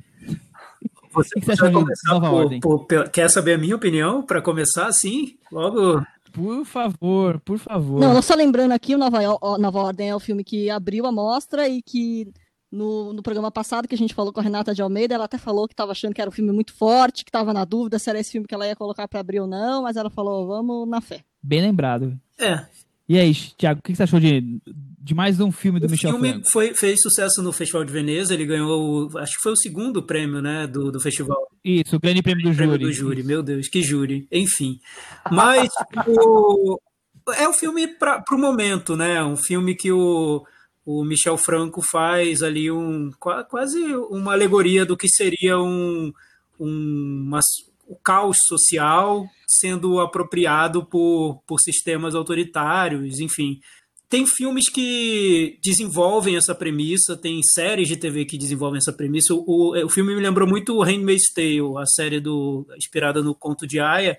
E, mas eu acho que o, o filme do Michel Franco é a premissa. Ele fez um filme que é a premissa, ele não desenvolve a premissa. O filme termina quando termina a premissa. Então, quem gostou, eu recomendo que veja a primeira temporada do Handmaid's Tale, que vai considerar uma obra-prima, porque o Handmaid's Tale ele parte de onde o filme do Michel Franco para. O Michel Franco ele para no momento em que o caos social se transforma numa sociedade autoritária. O Handmaid's Tale desenvolve isso longamente no que seria a consequência desse caos social e com flashbacks que são basicamente o filme do Michel Franco. Então, eu acho que. E o Handmaid's Tale eu acho que é só um exemplo de um produto pop que segue por esse caminho hoje em dia. É muito comum o caminho da distopia e de usar o choque para falar sobre esse momento turbulento da sociedade. Eu, sinceramente, por mais que eu não goste do Michel Franco, esse filme, a decepção que eu tive foi por ele me entregar tão pouco. Eu achei um filme com muito pouco ali dentro. Parece um tweet, quase. Olha. Cris, e você também teve essa impressão? Eu tive a impressão que é aquele filme, assim, é para chocar, né? E, e, a questão talvez seja que ele é um filme para chocar em todas as cenas. Ele não para para refletir. Ele só fica tentando te chocar ao longo do, de, de tudo. Uh, estranhamente, eu não tive uma reação de tipo, nossa, odiei, nossa, gostei. Eu acho que eu fiquei no, no, no meio termo ali, assim, fiquei pendurado na varanda. Eu, assim, eu, eu, eu, gosto de algumas tentativas, acho que em outras não caminha bem mesmo. Acho que o desfecho também, não, não sei se, se a gente chegou num, num, num lugar interessante com tudo aquilo que estava sendo apresentado. Mas ok, fiquei ali no. tô ali na pendurada na varanda. Meio. Coluna do meio. meio. Chico, e você? Com esse cinema de Michel Franco que sempre tá aí para chocar. É, pois é, eu já tenho um histórico com o Michel Franco, né? Eu, esse é o terceiro filme. Depois é que eu vi que tem vários que eu não vi dele, mas assim, eu vi Você dois que. Chronique e Não, Chronique de... eu vi. Eu, vi. Eu vi. Eu, os filmes que eu vi dele anteriores são Depois de Lúcia, que eu acho um horror. e o, o Chronic eu acho tolerável, mas fraco também. E para mim, assim, nesse filme continua eu, com a mesma impressão que eu, que eu tenho do cinema dele desde então. Eu acho que ele propõe uma visão interessante e sempre, sempre estraga o projeto dele, porque ele quer sempre exatamente isso que a Cris falou. Ele quer ele partir para essa estética do choque Tem muita gente que não sabe usar. Ele simplesmente quer o efeito, se limita a isso. Então eu acho que para mim, toda vez em que, em que ele vai para uma cena que parece para mim gratuita, ele me perde. E ele me perdeu isso nos dois filmes que eu vi dele e ele me perde de novo nesse filme. Então, é, os primeiros 30 minutos desse filme, para mim, talvez sejam os melhores. O, o melhor filme do, do, Michel Franco seja os primeiros 30 minutos. Porque ele vai mostrar a hipocrisia da sociedade, nada que seja revolucionário, né? É tudo que todo mundo já mostrou e muito melhor até mas eu, eu acho que ele, que ele faz aquela festa de casamento interessante, uma família que é baseada na, na artificialidade, na a relação artificial entre as pessoas. Mas depois, quando ele revela o que ele realmente quer, tem, não, não tem estofo. Eu acho que é muito o efeito pelo efeito. É, eu, eu que gosto, principalmente do primeiro filme dele, que é o Daniel e Ana, mas sim, é um cinema que sempre choca, tá aí sempre pra mostrar as coisas mais degradantes que o ser humano pode fazer, e, e aí muita gente vai achar, claro, gratuito, e eu compreendo, mas eu gosto é, ficar martelando essa coisa de choque do, do absurdo, que infelizmente é um absurdo que é como se faltar só um pouco, alguns degrauzinhos para algumas pessoas de alguns países tomarem atitudes parecidas. Então eu, eu acho interessante ele desenvolver isso sem te dar espaço para reflexão, porque não é uma reflexão. Olha, olha aqui, ó, é, é, as pessoas que são completamente que estão no, nos poderes e são completamente é, irresponsáveis, agressivas, estúpidas, que não aceitam diálogo, onde elas podem chegar? E ele cria um exemplo que vai ao limite, ao, ao exagero, ao absurdo, mas que a gente já viu esses absurdos acontecerem na história do, da humanidade, né?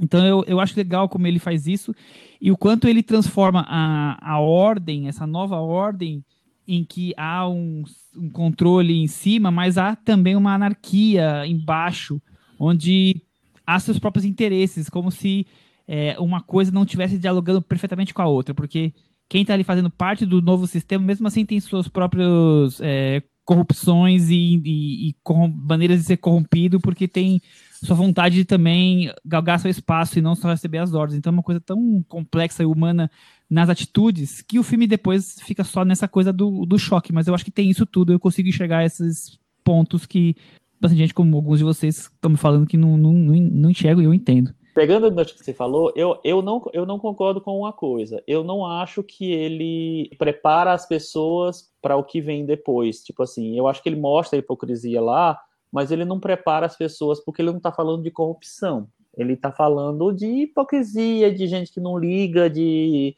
sei lá, de superficialidade e tal.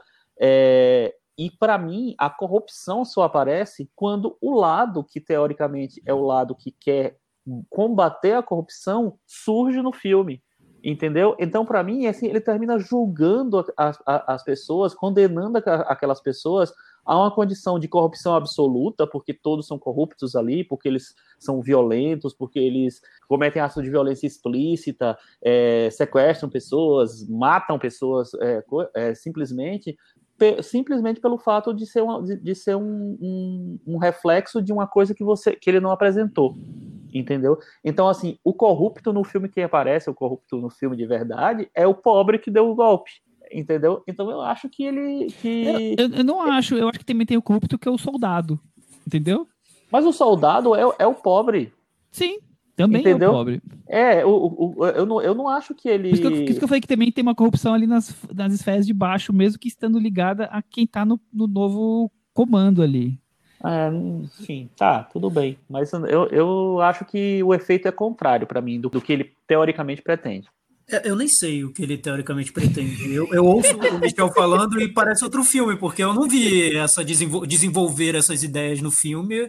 Eu vi algo muito chapado. É quase um é quase um cartoon mesmo. É isso, os militares, os rebeldes e, e pronto. O rico, né? O rico ele gasta muito tempo no filme. O filme tem uma hora e vinte. Tem quase uma hora na festa dos ricos, né? Porque parece que ele tem muito interesse por mostrar como os ricos são escrotos e tal. Enfim, eu acho muito bobo. Eu, eu sinto que o Michel Franco é uma pessoa que eu, eu queria. Até vou atrás de algumas entrevistas com ele, porque eu não sei se vai sair muita coisa de lá. Eu você acho vai, que ele deve ter uma cabeça menos. É, você então, dele. Eu não tô vendo, entendeu? O que, o que vai sair de lá. E o choque, essa, esse é um ponto que eu acho muito interessante, porque quando falam no Michel Franco, falam como se fosse um cinema chocante. Eu não vejo nada chocante no cinema dele, num ponto que vá me fazer revirar o estômago mesmo, como, eu, como o que um filme como Crash do David Cronenberg provoca, que é intencional o choque e é muito forte. Nos filmes dele ele usa cena de tortura, que é coisa mais básica que cena de tortura. Por isso eu volto ao Handmaid's Tale. Vejam, sério, quem gostou, veja. Você vai ver que é, é básico na televisão. Tudo que está nesse filme está em série da HBO. Não, é, também acho que o Handmaid's Tale é um, é um Nova Ordem melhorado. Também. Primeira série, primeira temporada, né? Depois eu não vi, mas eu também concordo. Não, e até assistindo o próximo filme que a gente vai falar, eu falei, eu acho que tem cenas mais impactantes do que o Nova Ordem. Conta pra gente então qual é o próximo filme, Cris. Sibéria. E aí? O que, que você achou de Sibéria? Bom, já comecei falando já, um pouco Bel disso, Ferrari, né? Eu lá. acho que ele, ele é visualmente nessa coisa de. Não de chocar, porque eu acho que a intenção aqui é outra. Ele consegue criar estéticas e, e sensações e visões e te transportar mais para aquela para aquela sensação, né? Que, que é o que no, no, Nova Ordem você só fica você fica meio chocado, mas aquilo fica meio distante de você, não sei. E aí, Chico, Sibéria é uma viagem ao masculino? Para mim é um filme que me devastou. Eu achei incrível o filme, achei é, é entrei completamente na naquela relação com o pai que sabe que não acaba é, aquela dependência, assim, o próprio William Dafoe aparecendo como o pai dele também, então eu, eu achei que tem um, uma, um questionamento de identidade ali que é impressionante, assim, muito, muito legal. E por mais que eu acho que ele recorra a, a, a mitos é, muito batidos, talvez, tipo a caverna, sabe? É, Algumas coisas, algumas imagens são, são meio básicas, assim, mas eu acho que ele, ele, ele cons consegue criar uma atmosfera em que tudo aquilo se justifica. Então, é como se Mãe fosse um filme bom, Mãe do Nova. É uma é pai, ótima, né? é, é uma é. ótima definição, porque tem essa é. coisa de ser uma experiência, né? Assim, um filme instalação, né? É, é assim, veja a mãe. Eu nem acho que eu nem acho que o filme é, é, é, é, impecável em todos os momentos, até porque o Ferrara ele não é um diretor impecável.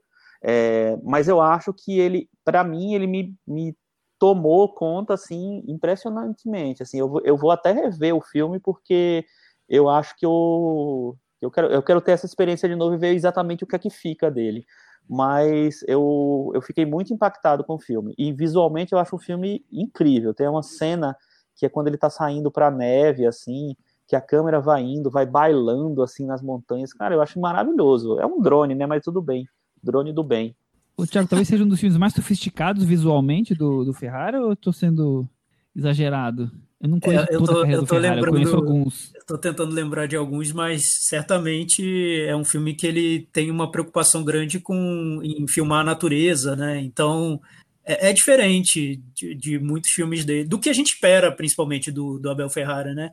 O, eu acho interessante dessa mostra que os dois filmes que agora, que por enquanto eu mais, mais me agradaram, são filmes de diretores que têm longa carreira. Um do Simon Liang, que eu já comentei aqui, o Dias, e o Sibéria, do Abel Ferrara, ele já tem uma trajetória longa, os dois diretores, mas eles ainda seguem como se seguissem abrindo portinhas ali no estilo deles para empurrar o que seria, o que a gente espera do, do, do cinema deles para outros territórios. Né? Então, esse filme, para quem quer encontrar um filme do Abel Ferrara, típico tá longe de ser, né? Vai ser uma, uma decepção. Máfias, gangsters, Nova York. É, não tem. É, é uma viagem interna, né? É um filme de, de de fluxo de consciência mais para dentro, né? O que está de, dentro do, do, da cabeça desse personagem, das memórias, das sensações e o que ele está vivendo. E o filme se deixa levar por isso. Ele meio que se perde nisso, né? Vira quase um delírio, um sonho do, desse personagem. E, e, é legal ver um diretor, Abel Ferrara, conhecido por um cinema mais físico, fazer um, um filme quase abstrato, né? Então, acho que o que ele tem de mais interessante, no meu ponto de vista, é isso. Mas, como disse o Chico, por ser o Ferrara, ele tem essa. ele é irregular por natureza, né? Então é um filme que, para mim, a sensação que eu tive foi de embarcar numa montanha russa. Tinha momentos é, lindos, absurdos, e outros momentos que eu ficava ali me remoendo. Por que, que ele fez isso? Por que, que ele fez. Enfim, essa sensação de, de um filme ao mesmo tempo é, sublime e também um pouco quase grosseiro, mas isso é, é o estilo do Abel Ferrari, então não tem nem do que reclamar, é o que ele é. É, e o que mais me surpreende é, é, além de tudo que você falou, essa coisa quase mística, né? Essa coisa dele buscar o eu do personagem, né? Então, desde infância, fa relação familiar até sexo e desejo. Então, tem ali a coisa muito masculina de várias mulheres é, na cabeça dele, né? Ao mesmo tempo, a coisa física ali do frio, do bar, é, todas essas relações, né? Com o peixe. Eu, eu acho que é um filme que ele, ele significa muito mais do que, ele, do que, do que as imagens estão mostrando. Porque a cada releitura, eu já vi o filme duas vezes, a cada releitura traz novas é, significados, porque você pode enxergar uma coisa ali, um detalhe que o filme, talvez na primeira vez que você tivesse visto, não teria pego, porque é um filme que fala muito com cada um, com você também poder refletir sobre você mesmo na própria reflexão que o, que o personagem do Defoe faz ali. Eu acho que é um filme surpreendente da carreira do Ferrari. É o que eu gosto do cinema do Ferrari, mas eu acho que é bem surpreendente porque é algo que eu não esperava. Tudo bem que eu não vi todos, eu mas é, é até que eu falei recentemente, mas vale muito a pena por, por esse, algo diferente, Chico. E isso que você falou da, da, de ser um filme que vai para essa coisa espiritual, ele tem um lado religioso que é muito forte, né? Assim, que você vê no Vício Frenético, por exemplo, é um filme que tem a religião muito pontual ali, é, mas ele, ele, eu acho que é, é tipo assim, é um passo a mais Diferente, uma coisa né? um pouco mais mais para esse lado do mitológico mesmo, do, do místico mesmo, é, que eu acho que é, é, é, é um caminho de, um pouco diferente do, do, do, dos caminhos dele e ao mesmo tempo é um caminho muito arriscado, né? Porque assim você vê o filme não foi muito bem recebido, dividiu demais as pessoas, assim a recepção Passou foi demais da crítica Berlim, e tal. É. é o, é, é, engraçado que no, no documentário que está que tá na mostra também, o Sporting Life, existe um momento em que eles narram. Vocês já viram o Sport Life? Ainda não. Vi, então, vi, o Sport, então, o Sport Life tem um momento em que ele, ele, ele lê o trecho, não é uma crítica, que depois eu fui, eu fui procurar o texto. É um resumo que um, que um crítico faz do festival é, de Berlim, né, dos, dos longas, dizendo que aquele foi o filme mais esquisito que ele viu, que ele abandonou a sessão no meio Enfim, aí depois dá uns detalhes lá. Mas para mim foi um filme que funcionou super. Eu realmente pretendo ver de novo, até para pegar essa, essa, para fixar essa experiência que eu tive. Mas foi um filme que me surpreendeu. E vamos falar do terceiro filme então, que nós destacamos. Isso não é um enterro, é uma ressurreição. Tiago, o que você achou do filme de Lesoto? O Chico já comentou rapidamente, ele vai falar mais claro, mas queria primeiro a sua opinião. Foi uma indicação do Chico, né? Que é que enfim, acho que antes o, o Hélio Flores tinha indicado, e Isso. um filme. Realmente, a primeira surpresa que acho que todo mundo tem quando assiste ao filme é perceber o quão é, bem construído visualmente ele é, né? Cada plano ali é muito bem, bem pensado. Então, só o visual do filme já, já seria muito interessante. E além disso, ele tem uma personagem principal que é muito forte, com uma atriz que eu achei incrível no filme. Achei que ela é. Tanto que o, o que eu vejo como uma fragilidade do filme, talvez nem seja uma grande fragilidade, mas acho que sempre que ele sai de perto da personagem, ele cai um pouquinho, porque eu acho ela tão forte no filme. Expressiva, ela né? Segura o filme, né? Que quando o filme sai de perto, parece que ele está se, se distraindo com outra coisa que não é tão importante. Então, é, enfim. Quer ver ela, né?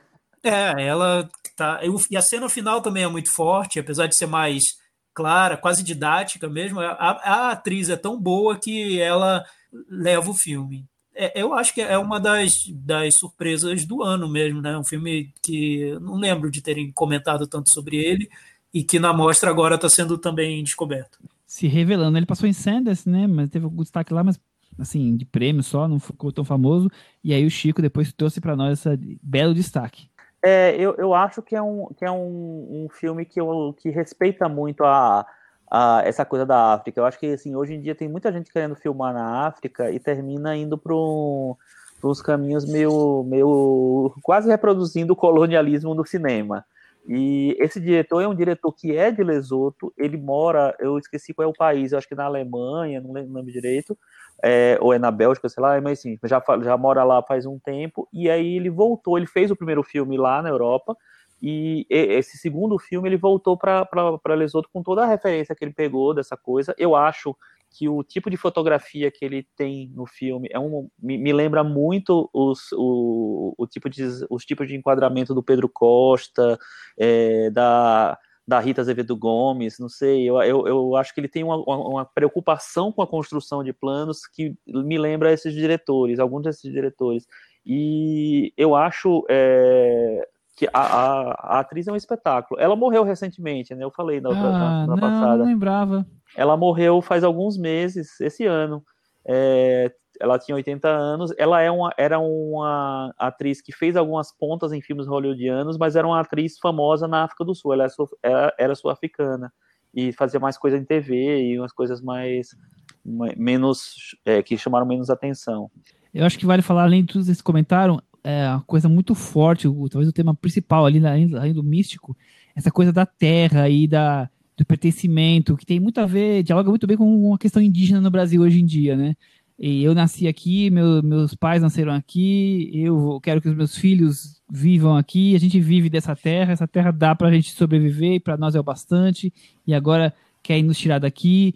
E, e o, o, quanto perder a terra é um, seria um sinônimo de, de perder a identidade. Então eu acho que isso é muito forte e dialoga muito com, como, como eu falei aqui, no Brasil e talvez em outros lugares também, mas aqui é um assunto em voga, né? Então, além da coisa mística, além da coisa dos costumes, além da coisa de você tá chegando numa África diferente e que deve ser realmente a África e não a África que nós estamos acostumados a ver a maioria dos filmes, né?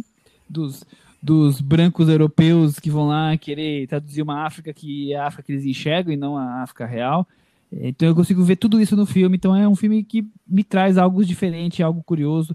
Eu, eu acho também, Chico, que ele dialoga um pouco com esse cinema português que você comentou, mas são planos talvez um pouco menos rigorosos. E isso uhum. é, é, não é, não é demérito nenhum, pelo contrário, é só uma característica. Quer dizer, ele talvez use bem os planos, mas seja menos impactante, assim, na questão da força de nos fazer ficar ali vidrado, parado por minutos na mesma cena. Ele, ele vai usando um pouco mais, de maneira um pouco mais leve isso. Mas é, me lembra um pouco bem também. bom. Mas me é, lembra é, é, porque tem alguma, algumas cenas que são mais marcantes e que são as que me, me, me, remeteram mais. Tipo, é aquela quando ela tá. Ela acabou. Logo no começo do filme, então acho que não é spoiler. Ela, ela perde o filho, que é o último parente que ela tem. E ela entra num luto profundo.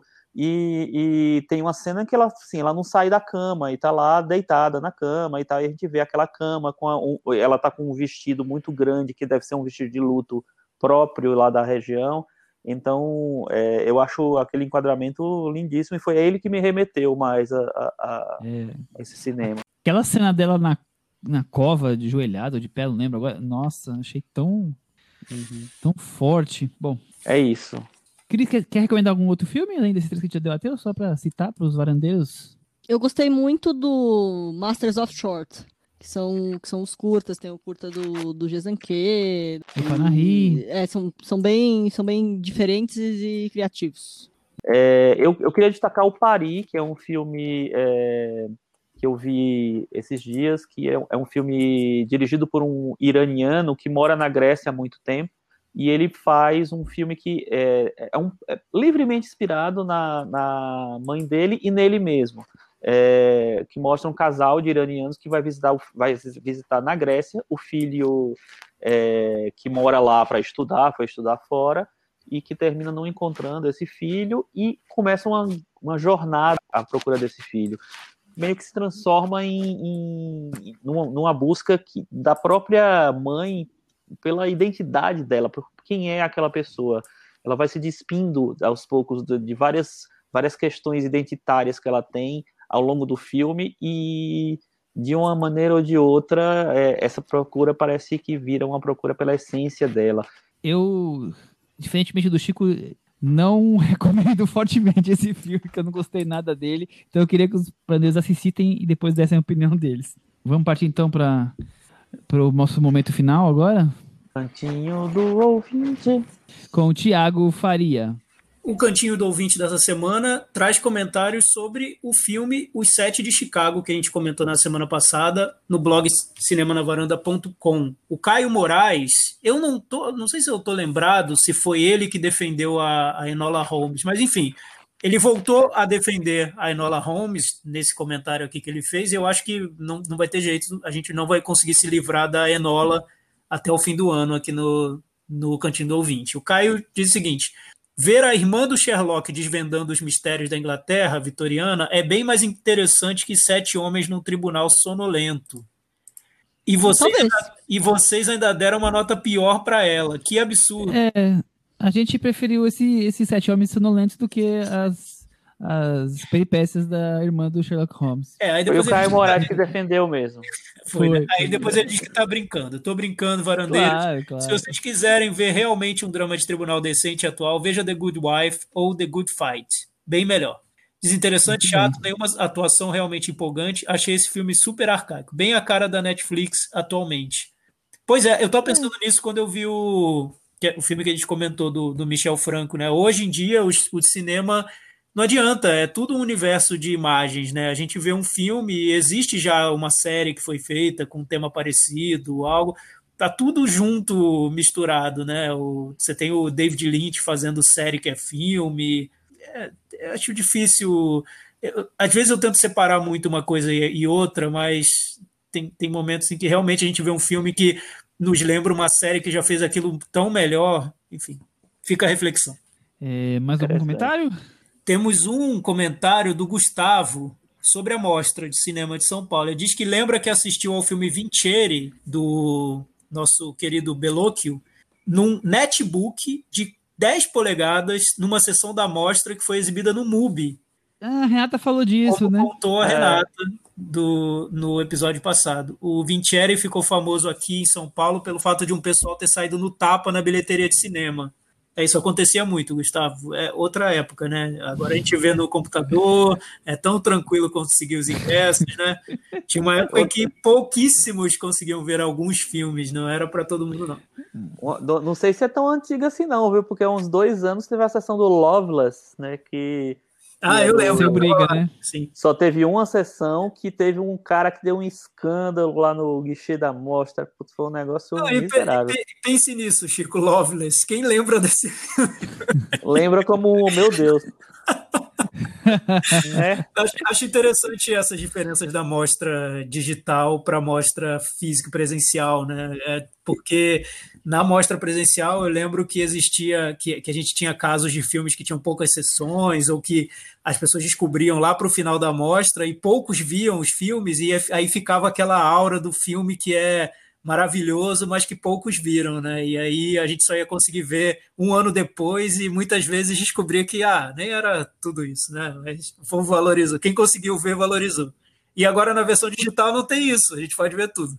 É, não, acho que o interessante é isso, é que a, a mostra está conseguindo trazer uma discussão diferente dos filmes, né? Com a possibilidade de todo mundo ver tudo, por mais que não dê tempo e tal, tá, tá, né, a possibilidade está muito mais democrática, não tem aquela coisa, ah, esse filme vai passar em tal sessão, em tal horário, né? Fora as pessoas que estão vendo fora de São Paulo, ainda tem isso, né? Porque mesmo aqui em São Paulo era essa, essa luta por ingresso, casar chegar meio-dia né? na bilheteria, casar agenda. É, eu, eu acho que muda.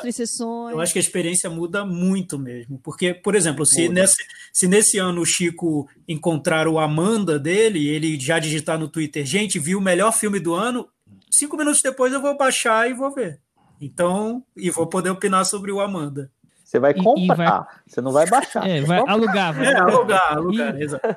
E, e, e, vai esgotar porque vai vender todos os dias, porque o Chico influencia. Exatamente, é, eu vou ter que correr. Por isso que eu disse que cinco minutos depois eu vou ter que alugar o filme, porque senão vai esgotar. Ah. O nosso Daniel Faustino, que fazia tempo que não comentava, escreveu aqui: brincadeira que eu vou ser obrigado a ver essa nova versão da Rebeca só para concordar com ele despencando da varanda. Hahaha. É Rebeca, é Rebeca SBT, vai, vai que é divertido. É, pensa por esse lado. O arroba The Mind of 84 escreveu não vai sobrar nenhum dos filmes dos dois filmes em pé. Sobrou, vai, vai, surpreender, sobrou. vai surpreender com esse. sobrou e, e, e sobrou bem. E sobrou bem. E para encerrar, o Vinícius Leal 94 escreveu que jurava que vinha o Borá 2. E a gente vai só deixar avisado que semana que vem tem Bora 2 na varanda. A gente já falou demais hoje, né? É, tá, tá é, demais. E a gente tá tentando digerir ainda o Borá, que é um humor muito sofisticado. Então, Bora 2 semana que vem com toda a sua sofisticação. E vamos é, explicar por, de onde surgiu o coronavírus, né? Segundo o Borat. É bom, bom, bom clickbait esse, hein? É, gostou, hein? Gostou.